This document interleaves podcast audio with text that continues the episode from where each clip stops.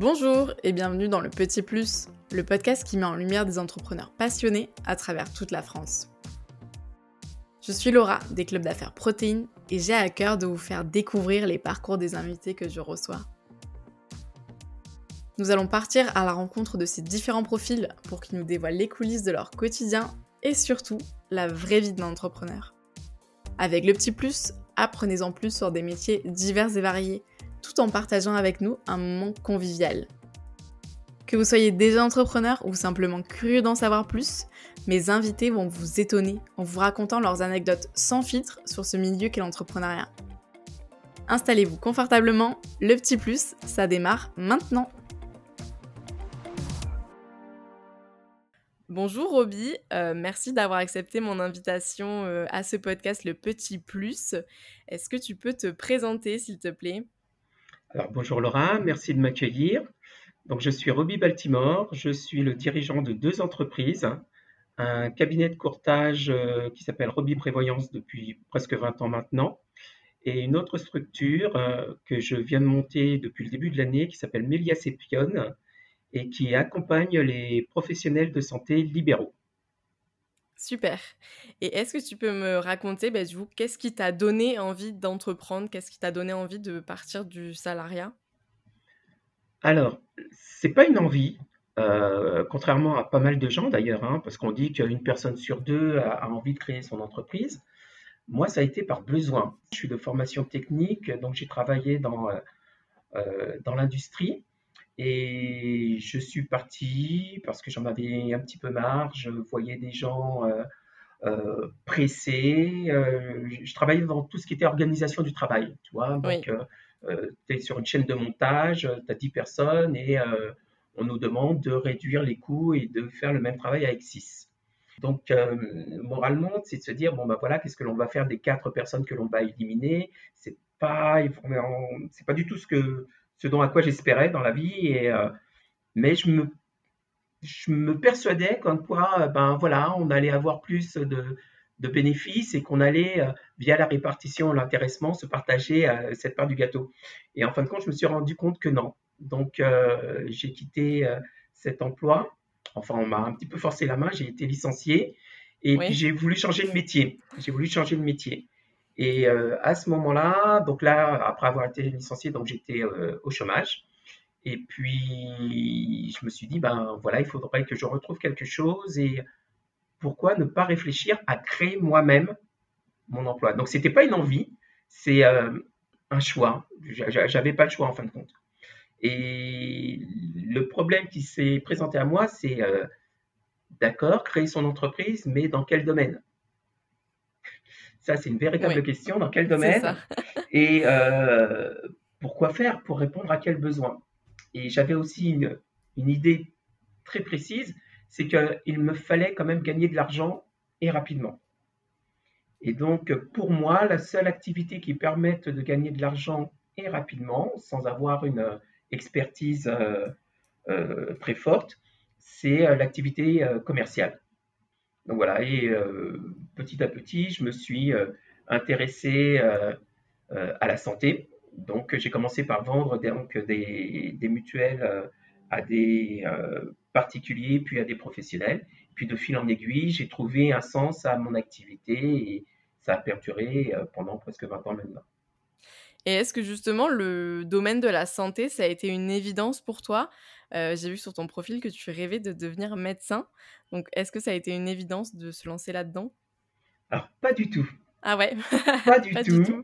Euh, non, parce que comme je te l'ai évoqué tout à l'heure, euh, être commercial, c'est déjà dominer son sujet. Et je ne me voyais pas, par exemple, être commercial d'une boîte de quincaillerie. Trop de références, connaître trop de choses. Et là, et autre chose aussi qui me faisait peur, c'est que je n'avais pas la, la tchatch. Parce que là, j'ai évolué hein, depuis quand même pas mal d'années. Je pensais qu'un commercial devait bien parler et devait savoir retourner les gens. Et en fin de compte, il n'en est rien. Mais, mais, vraiment rien du tout. C'est euh, et puis on l'entend de plus en plus. Hein, un commercial entend plus ou écoute plus qu'il ne parle. C'est vrai.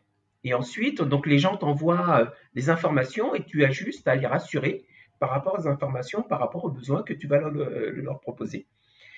Donc là, ça se passe bien. Et la santé, ben, il n'y avait pas grand-chose à connaître, si ce n'est les, certains calculs pour, tu sais, les, taux de remboursement. Donc voilà. Après, l'évidence, elle est venue, figure-toi, il, y a six ans seulement. Oui, donc c'est pas si c'est pas si vieux, c'est assez vieux. C'est pas si vieux. D'où la naissance de Mélia Sépion après. Et euh, en fin de compte, c'est que je baignais dedans sans me rendre compte. Tu l'as dit tout à l'heure en regardant mon profil. Quand j'étais plus jeune, je voulais euh, faire médecine. Malheureusement, euh, je n'ai pas été assez doué dans les matières scientifiques. Donc, on m'a, comme j'étais assez fort en maths, on m'a envoyé vers le technique. Et donc, adieu les études de médecine. Et là encore, hein, c'est par rapport à l'organisation, l'orientation. J'aurais pu avoir mon bac et après mon bac faire l'école d'infirmier, par exemple, pour rattacher au wagon de la médecine et puis partir dans cette voie. Et ben non. Donc je me suis dit, tant pis, on va faire du technique. Et en fin de compte, je me suis rendu compte il y a six ans que oui, je voulais faire médecine, que maman travaillait à la sécurité sociale, que la mère de mes filles est aide-soignante, mes deux filles sont infirmières, trois belles sœurs infirmières, dont deux libérales. Et je me suis dit, mais bon sang, c'est là, c'est devant moi. Mm. Et j'ai fait la boucle en fin de compte. Et j'ai dit, bon, je ne peux pas soigner les gens, mais je vais amener de la sérénité aux personnes qui soignent, de façon à ce qu'ils se consacrent à 100% à leur euh, patientèle, sans se soucier d'un souci, d'un défi qu'ils auraient à relever suite à un problème de santé. Donc c'est comme ça que j'y suis arrivé.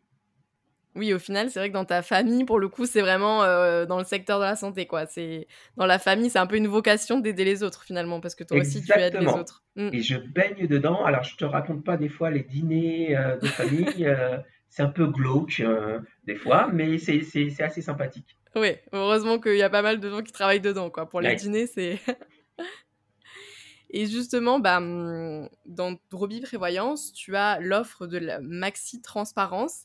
Est-ce que tu peux nous en parler un petit peu?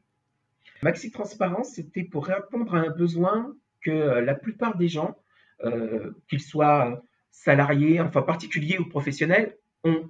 Euh, c'est-à-dire que nous, les assureurs ou les courtiers en assurance, parce que je ne suis pas un assureur, je suis un courtier en assurance, on a une très mauvaise image comme les banquiers euh, ou autres. Et en fin de compte, on, ne donne pas forcément aux gens, euh, enfin c'est ce qu'ils croient, hein, ce dont ils ont besoin.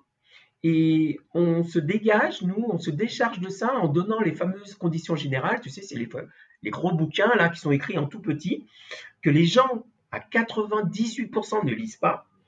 Tout est marqué dedans. Tout est marqué dedans. Et, euh, mais ils ne le lisent pas. Et nous, on n'a pas le temps non plus de leur expliquer ce qu'il y a dedans. Donc, on se décharge en donnant ceci. Et puis, on dit, ben, lisez ça. Et si demain, vous avez un problème, vous revenez vers moi. Et Maxi Transparence, c'était de dire, eh ben voilà, on va lire les conditions générales à votre place, euh, celles que vous avez, que vous avez accepter auprès de votre assureur, de votre courtier ou de votre banquier, et on va vous dire vraiment ce qu'il y a dedans et les doublons que vous pourriez avoir par rapport à d'autres contrats d'assurance. Voilà ce que c'était que Maxi Transparence, c'était d'éviter les, euh, doublons et de bien dire aux gens pourquoi ils sont assurés. Et quelque part, c'était de contribuer à améliorer l'image que les gens ont du euh, courtier en assurance. Oui, parce qu'on sait que ça, en général, l'assurance, ça a toujours un peu une mauvaise image. Donc là, pour le coup, ça vraiment de jouer sur la transparence, ça leur permet aussi d'être un peu plus serein sur, euh, bah, sur les assurances, sur ce qu'ils prennent, quoi, comme garantie. Voilà, exactement. Mmh. Mais cette offre, euh, je, je, je, la mets de côté pour l'instant, stand-by, parce que pour la développer, euh, parce que des contrats d'assurance, tu en as des, des, des, des centaines, je dirais des milliers, et lire toutes les conditions en général des, euh, des contrats, ça prend énormément de temps. Et donc, ce qu'il faudrait, donc, euh, c'est intégrer euh, l'intelligence artificielle et faire lire par un robot les conditions générales et d'en sortir une synthèse. Et là, je ne m'appelle pas AXA pour développer ce genre de, de, choses. Et concernant du coup ta nouvelle société, c'est une société qui aide les salariés à passer en libéral, c'est bien ça? Tout à fait. Est-ce que du coup, bah, tu peux nous partager justement comment est venu ce besoin de créer cette société? Est-ce que c'est parce que justement en aidant euh, euh, des personnes peut-être à trouver leur assurance, ils t'ont fait part de ce besoin? Comment il est venu ce besoin? Alors ce qu'il faut savoir déjà, c'est que Mélias Epian n'est pas, ce n'est pas que de l'assurance. D'accord?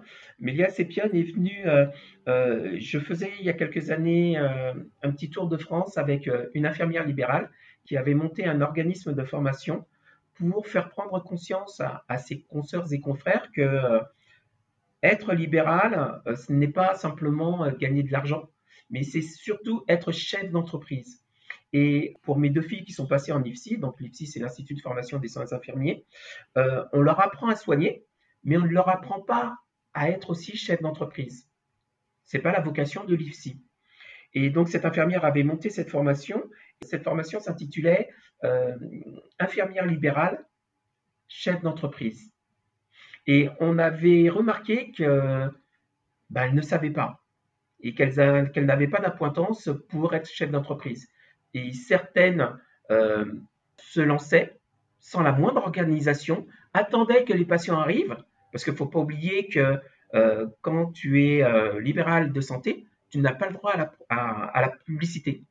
Ce n'est pas une, euh, une action commerciale. D'accord? Euh, Donc, tu n'as pas le droit de faire de la publicité, mais il faut te faire connaître.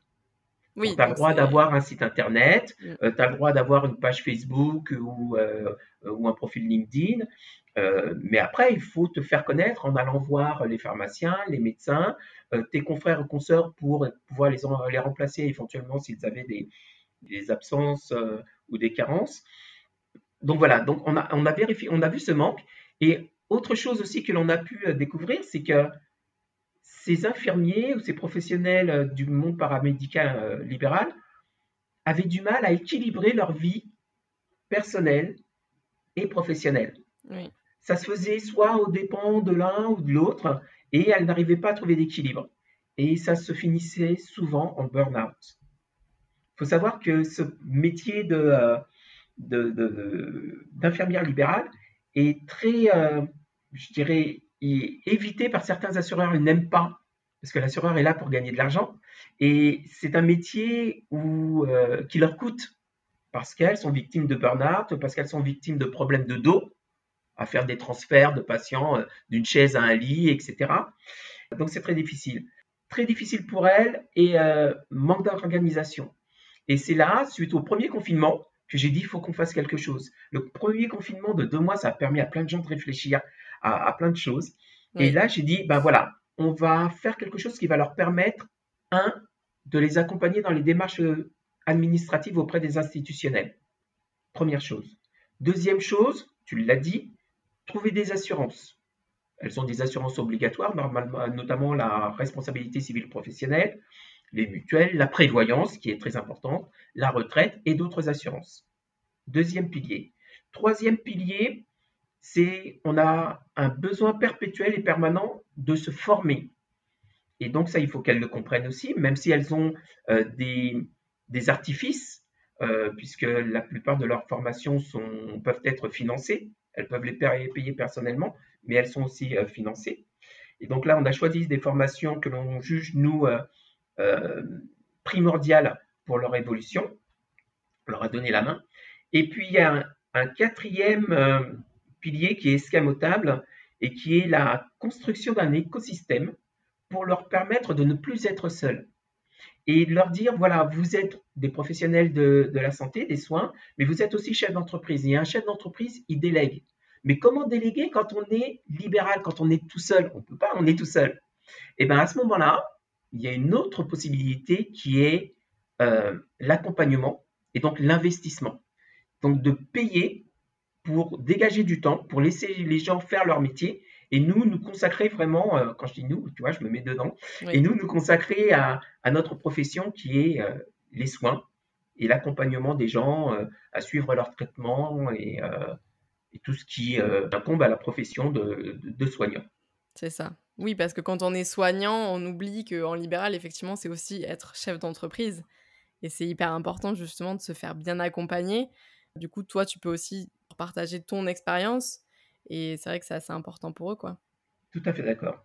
Et bah, justement, tu parlais de vie pro, vie perso. Est-ce que toi, tu as réussi à bien faire le, la balance entre les deux? Est-ce que ça n'a pas été trop difficile quand on s'investit beaucoup dans ces entreprises? J'ai eu la chance de rencontrer un, coach, je ne vais pas nommer son nom, mais euh, quelqu'un qui, que, que j'ai rencontré encore lors d'un conseil d'administration, c'était la semaine dernière, et c'est quelqu'un qui a changé ma vie professionnelle. Euh, je le dis souvent, hein, j'ai rencontré cet homme-là, il a changé ma vie professionnelle. C'est-à-dire que la nuit qui a suivi notre rencontre, j'ai pas dormi. Ah vraiment, euh, je, n'ai pas dormi et euh, il m'a appris plein de choses. Et notamment, je vais, t'en donner trois. La première, c'est qu'il me dit voilà, il nous a donné sa définition de l'entreprise. Et il nous a dit voilà, pour lui, une entreprise, c'est une activité commerciale rentable, rentable et très important, et qui peut tourner sans son patron. Et j'ai fait de cette devise-là la mienne. C'est ce que j'essaye de faire via Melia Sepion. À terme, c'est ça. C'est que je sois plus là et que ça tourne tout seul. Voilà. Ça, c'est la première chose qui m'a aidé à faire. La deuxième, il m'a appris aussi à dégager plus de marge. C'est-à-dire que moi, en tant que courtier d'assurance, j'étais euh, commissionné ou je récupère des rétrocessions de commissions par euh, mes partenaires euh, assureurs, mutuels ou autres. Et eh ben, j'ai appris grâce à lui à prendre un petit peu plus de marge et à gagner, je dirais, grossir mon chiffre d'affaires de, de, de 15 à 20% chaque année grâce à lui. Ce qui est énorme. Oui, c'est beaucoup. Et la troisième chose qu'il m'a apprise, c'est la gestion de mon temps c'est la gestion de mon temps. Alors, tu as certainement vu ça euh, dans des tutos ou dans des formations où euh, euh, un, prof prend un gros vase et puis il met des grosses pierres dedans. Oui. Et il dit voilà, il s'adresse à ses étudiants et il, lui dit, il leur dit est-ce que le, ce vase est plein? Ben oui, il est plein des grosses pierres. Et ce que répondent donc les étudiants. Et le prof dit ben non, et rempli avec des pierres plus petites qui se mettent dans les petits euh, interstices, etc. Et ensuite, il met donc du sable, et puis après, il met de l'eau, etc. Et en fin de compte, tout ça pour te dire, quoi, tu crois que notre notion, parce que c'est vrai que la notion euh, temporelle, du, le, temps, bah, c'est la même pour tout le monde. Et ce qui est euh, pour nous le plus, la denrée la plus, la plus rare pour nous, chefs d'entreprise. Donc le temps est important. Et pour revenir à ta question, il nous faut d'abord et ça revient avec l'histoire du vase et des pierres, remplir ce vase de ce qui est pour nous le plus important. Et euh, ces grosses pierres, ben, c'est la famille. Donc la priorité, c'est ça. C'est consacrer du temps à la famille d'abord, et puis ensuite aux gens, euh, aux gens ou aux tâches un petit peu moins importantes. Et, euh, et, comme ça, on arrive à trouver un équilibre. Et dernière chose petite aussi importante, toujours laisser des vides dans ton emploi du temps, ne pas remplir ta journée, oui, elle sera pleine, mais il y a forcément un coup de fil qui va faire que tu vas devoir t'arrêter pour euh, consacrer une heure et demie à un problème qui vient de tomber.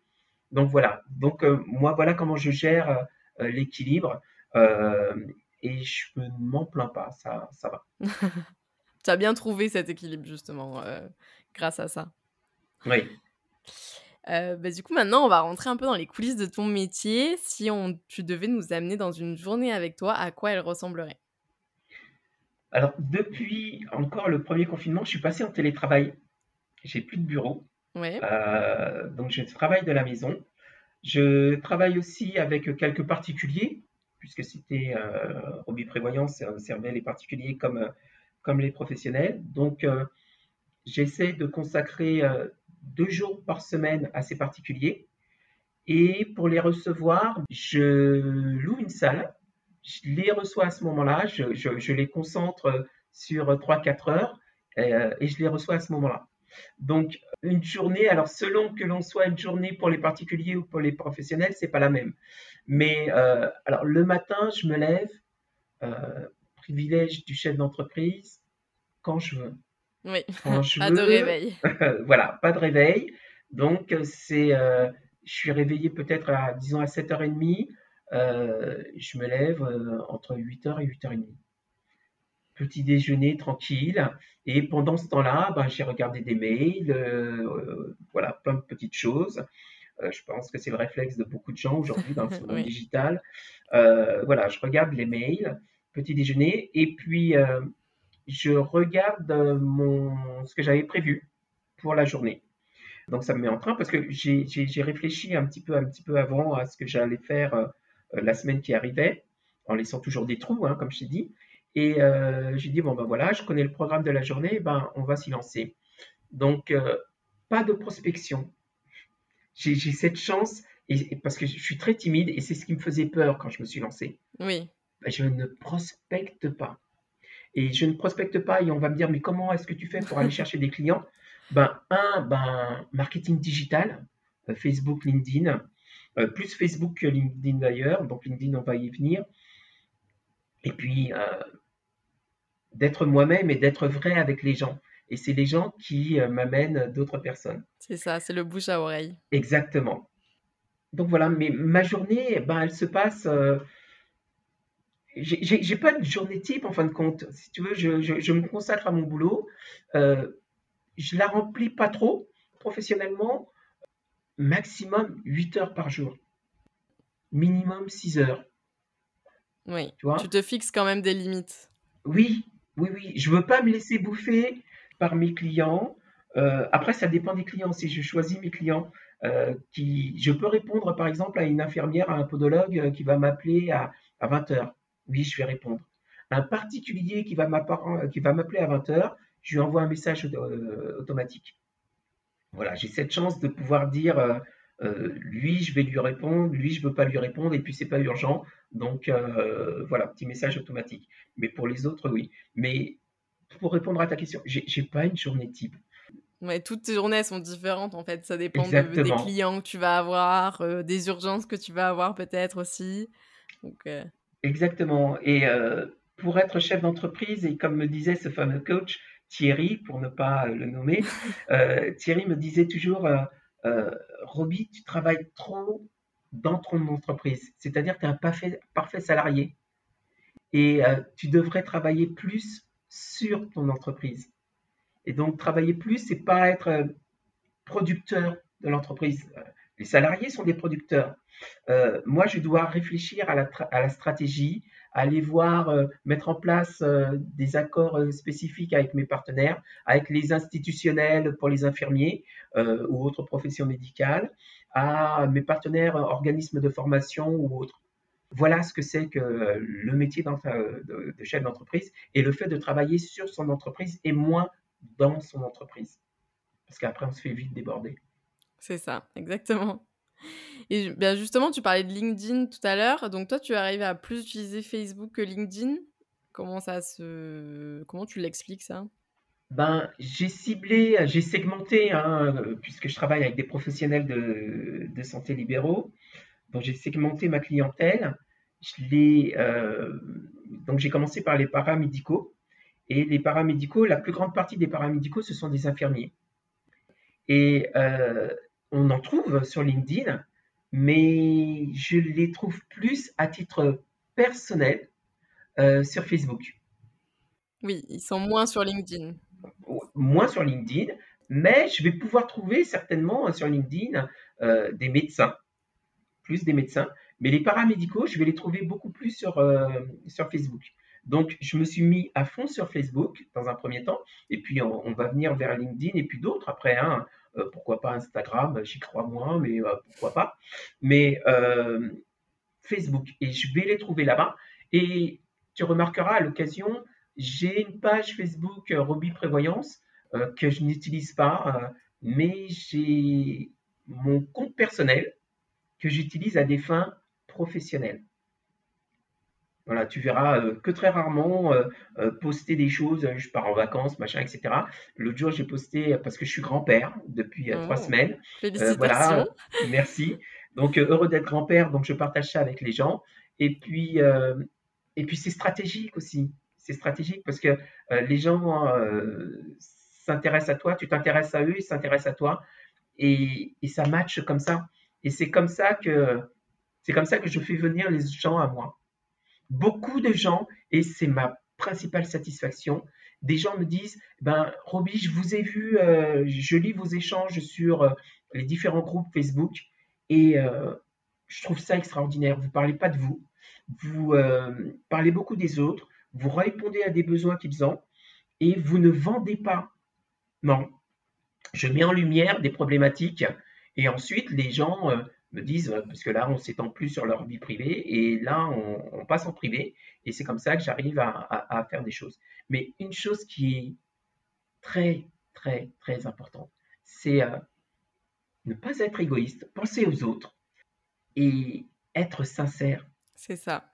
Être sincère. Ne, ça, ça, se verra à un moment ou à un autre parce que ça manque de sincérité. C'est ça. Et ça donne confiance aussi finalement d'être soi-même, d'être sincère. Euh, ça, paye. Se ressent. Mmh, exactement. Ça paye. Est-ce que tu as une anecdote marquante sur ton parcours que tu pourrais nous raconter? Génial. C'est génial parce que quand j'ai dit et ça paye d'être sincère, je pensais à quelque chose. Ah, euh, ah c'est super.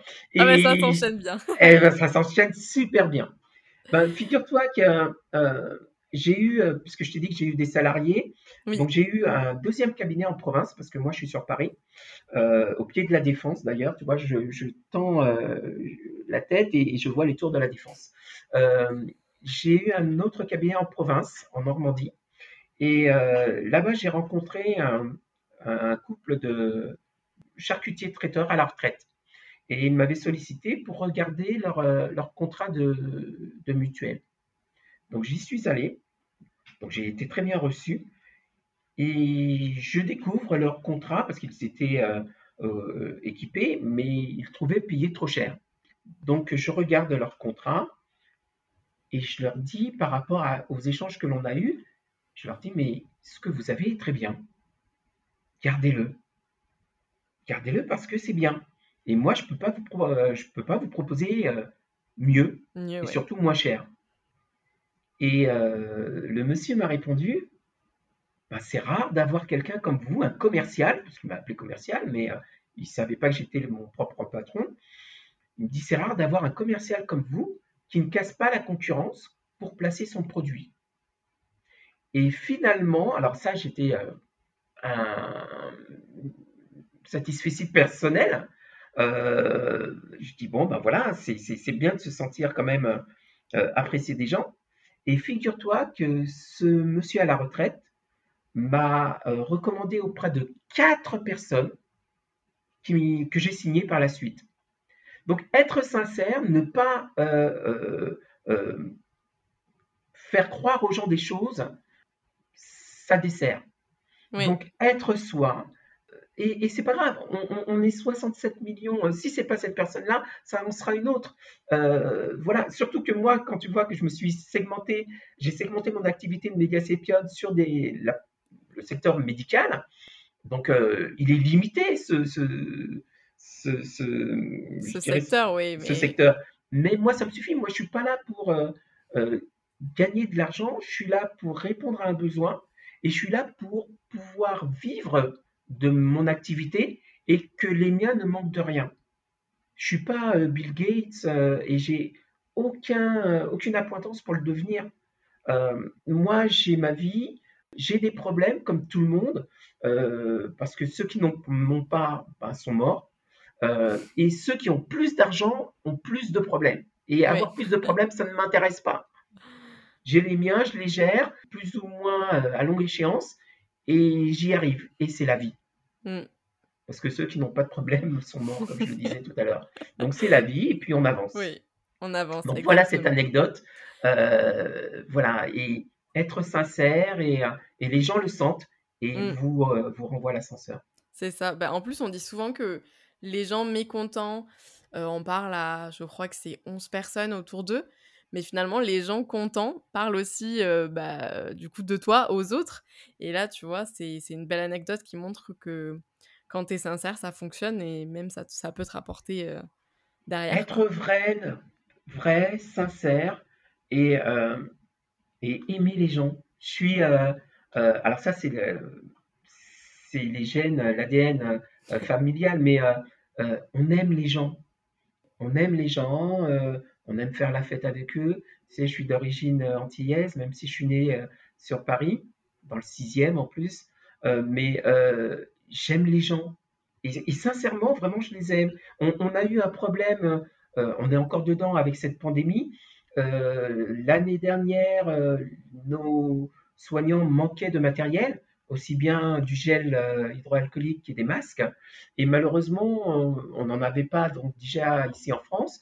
Moi, j'avais pensé comment aider mes infirmières dans cette période difficile. Elles avaient le droit à des, on appelait ça des dotations auprès des pharmaciens où elles avaient le droit à 18 masques par semaine. 18 masques par semaine. Ça, ne répondait même pas aux besoins euh, personnels qu'elles avaient pour 2-3 jours. Et ce que j'ai fait, j'ai dit, bon ben voilà, aujourd'hui, si on commande des masques, ces masques seront réquisitionnés par l'État, à juste titre d'ailleurs. Ben, j'ai attendu que ça se tasse et euh, fin avril, euh, donc, euh, on arrivait presque à la fin du, confinement, hein, puisqu'on a été déconfiné le 11 mai. J'ai commandé des masques à une boîte anglaise qui a commandé elle-même en Chine. Alors, je me suis dit, je ne sais pas si ça va fonctionner, on va voir. Et j'ai reçu mes masques dix jours après.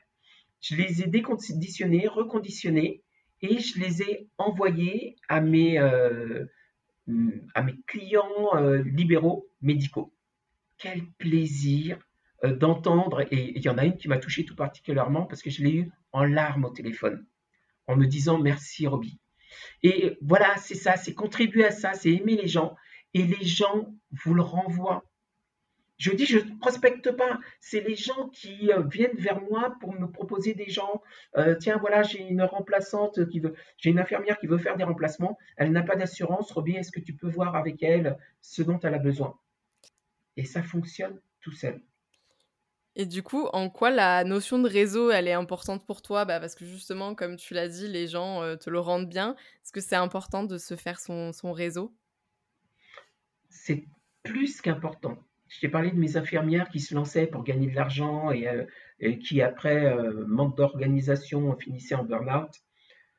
faut s'entourer. Il est nécessaire de s'entourer. J'ai pris conscience de ça que trop tard.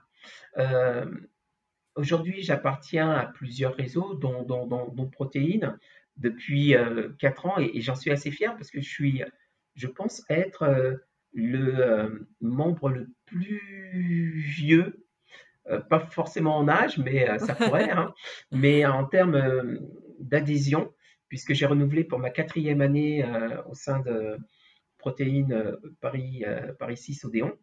Et on ne peut pas tout faire. Le fait d'intégrer euh, un, réseau d'affaires comme euh, Protéines ou d'autres, ça permet un petit peu de, de se démultiplier.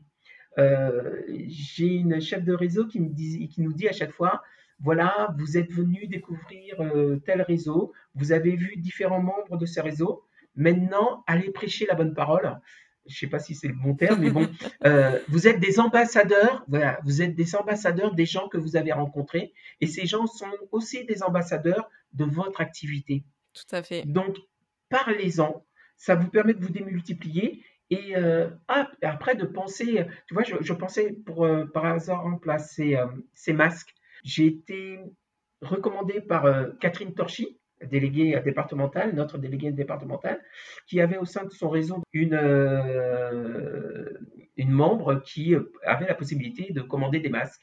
Et donc, c'est par elle que je suis, je passé. Si je n'avais pas eu, euh, Catherine n'avait pas pensé à moi, j'aurais pas eu cette opportunité-là.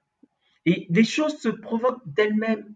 Faut, faut en parler, c'est le subconscient, c'est... Euh, les opportunités, elles se créent comme ça, justement.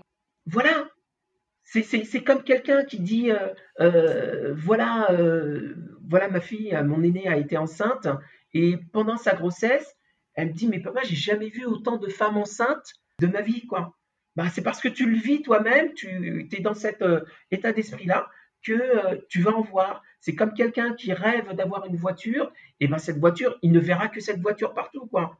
Alors, tu peux prendre n'importe quelle voiture, mais même une voiture très très rare, tu prends euh, cette fameuse voiture au cheval cabré. Euh, alors, tu ne vas pas en voir des milliers des cents, mais euh, tu, en verras peut-être une fois par semaine parce qu'elle elle, en, elle en remplit ton esprit, son image remplit ton esprit, et euh, le subconscient travaille et, et, ça fait les choses.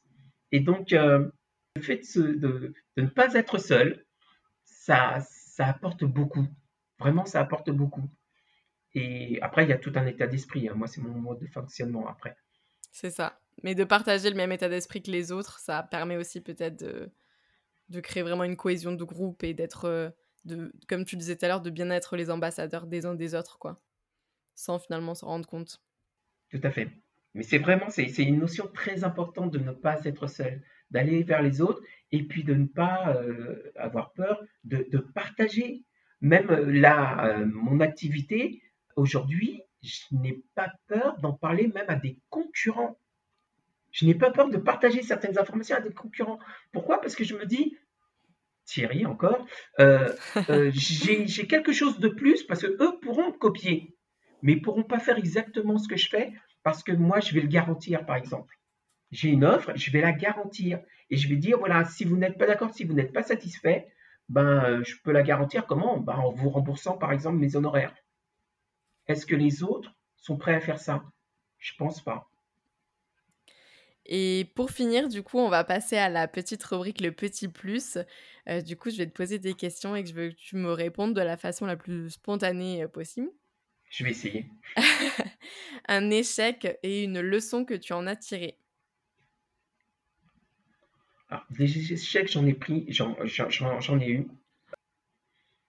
je, vais généraliser grâce à Protéines, j'ai une superbe recommandation une fois euh, pour un, cabinet d'avocats qui allait s'installer. Donc il y avait euh, sept associés, une quinzaine de collaborateurs, et il fallait assurer tout ce monde en santé et en prévoyance. Superbe recours, j'en ai jamais eu euh, une aussi belle. Et je me suis dit, voilà, pour, pour me donner le plus de chances possible, eh ben, je vais leur offrir le maximum de, de, de, réduction que je peux avoir. Tout. C'est pas grave. Allez, j'y vais. Et puis, j'ai gardé une petite euh, poire pour la soif. J'ai dit, bon, ben voilà, je, je mets mes, ma marge, pas forcément la plus basse possible, mais euh, une, marge, une marge moyenne. Et puis, euh, je vais garder une petite poire. Et malheureusement, on était trois en concurrence et je suis arrivé deuxième. Donc échec. Échec. Et de peu. Euh, de peu. Mais euh, surtout que j'avais construit cette offre avec euh, les avocats. Hein. C'est-à-dire que j'avais passé des heures avec eux à bien cibler leurs besoins. Parce qu'après, ils m'ont demandé, Roby, tu peux nous faire un, tableau récapitulatif pour qu'on le donne aux autres, tu vois, pour qu'ils nous fassent leurs offres. et en fin de compte, donc, échec. Mais pas vraiment un échec, c'est-à-dire que j'ai dit, voilà, pour plus que ça arrive, cette chose-là, il faut que j'aille vraiment au bout. Je disais que j'ai fait euh, mes propositions, j'ai euh, donné le maximum que je pouvais donner euh, en termes de commission, etc. Et la petite poire que j'avais gardée, ben, j'aurais dû l'intégrer. Et je pense que ça aurait fait la différence.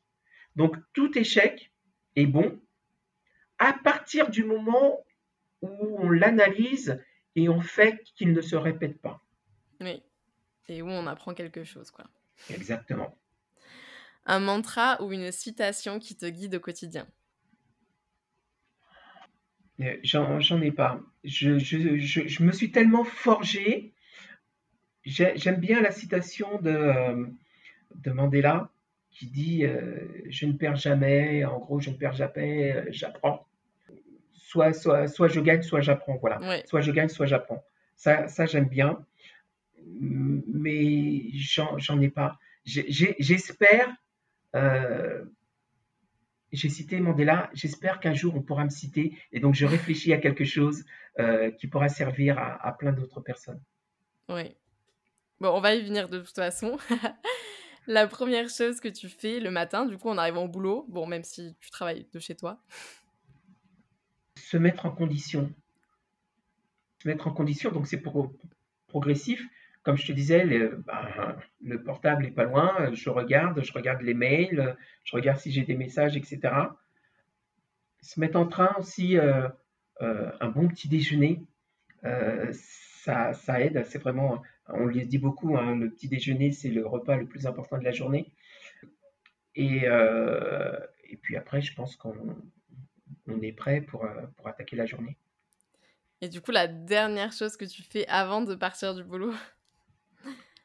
La dernière chose que je fais, euh, puisque quand je pars du boulot, je suis à la maison, oui. mais euh, je regarde si ce que j'avais prévu le matin, euh, si j'ai tout fait, si j'ai répondu favorablement à l'emploi du temps que je m'étais fixé.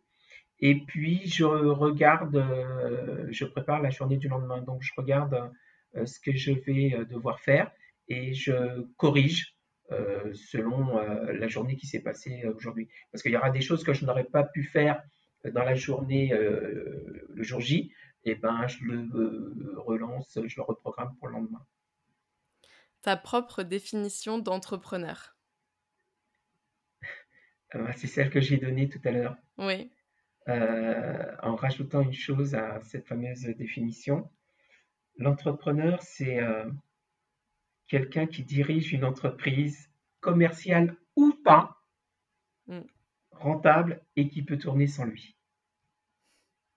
Et pour finir, le petit plus, qu'est-ce que tu aurais aimé qu'on te dise quand tu t'es lancé et que tu dirais aujourd'hui à quelqu'un qui se lance? Vas-y, fonce. Les gens ont, euh, les gens, surtout ceux qui vous sont proches, ont peur. Euh, parce qu'on est dans un monde assez, je dirais, sécurisé.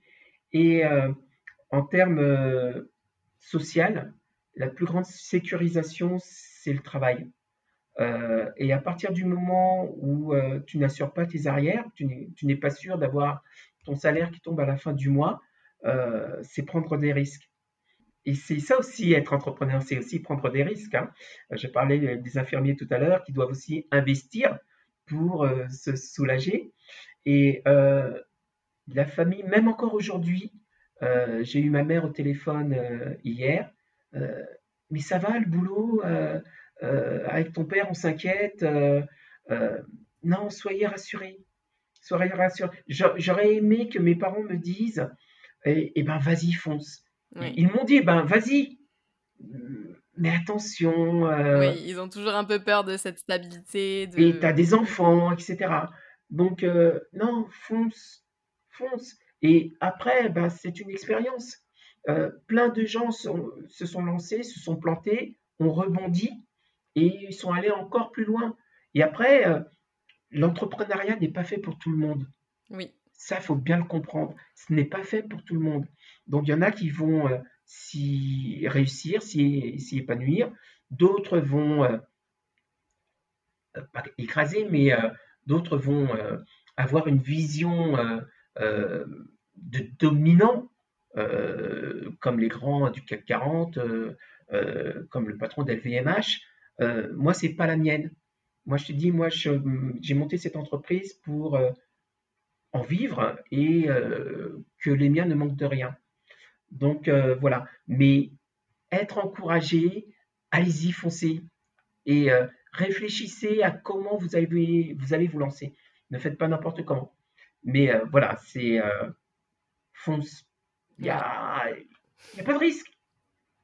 Il n'y a pas de risque. Et tout est fait aujourd'hui. Hein. pour ça, le capital à 1 euro, même si moi je ne suis pas trop d'accord, mais le capital social à 1 euro, le statut de, de auto-entrepreneur, ça vous donne la possibilité de tester votre activité et puis euh, de l'arrêter s'il faut. Mais euh, non, non, tout est. Allez-y, foncez, quoi. N'ayez pas peur. Bah, super. Bah, merci beaucoup, Roby, pour cet échange. Ben, je t'en prie, ça a été une euh, expérience assez sympathique. Et grand merci à toi parce que tu m'as mis vraiment à l'aise. Merci pour votre écoute. Cet épisode est maintenant terminé et j'espère qu'il vous aura inspiré autant que moi. Nous vous mettons toutes les ressources et informations dans la description de ce podcast. N'hésitez pas à le partager autour de vous, à le noter sur votre plateforme d'écoute préférée et à vous abonner pour ne louper aucun épisode. Quant à moi, je vous dis à bientôt dans le Petit Plus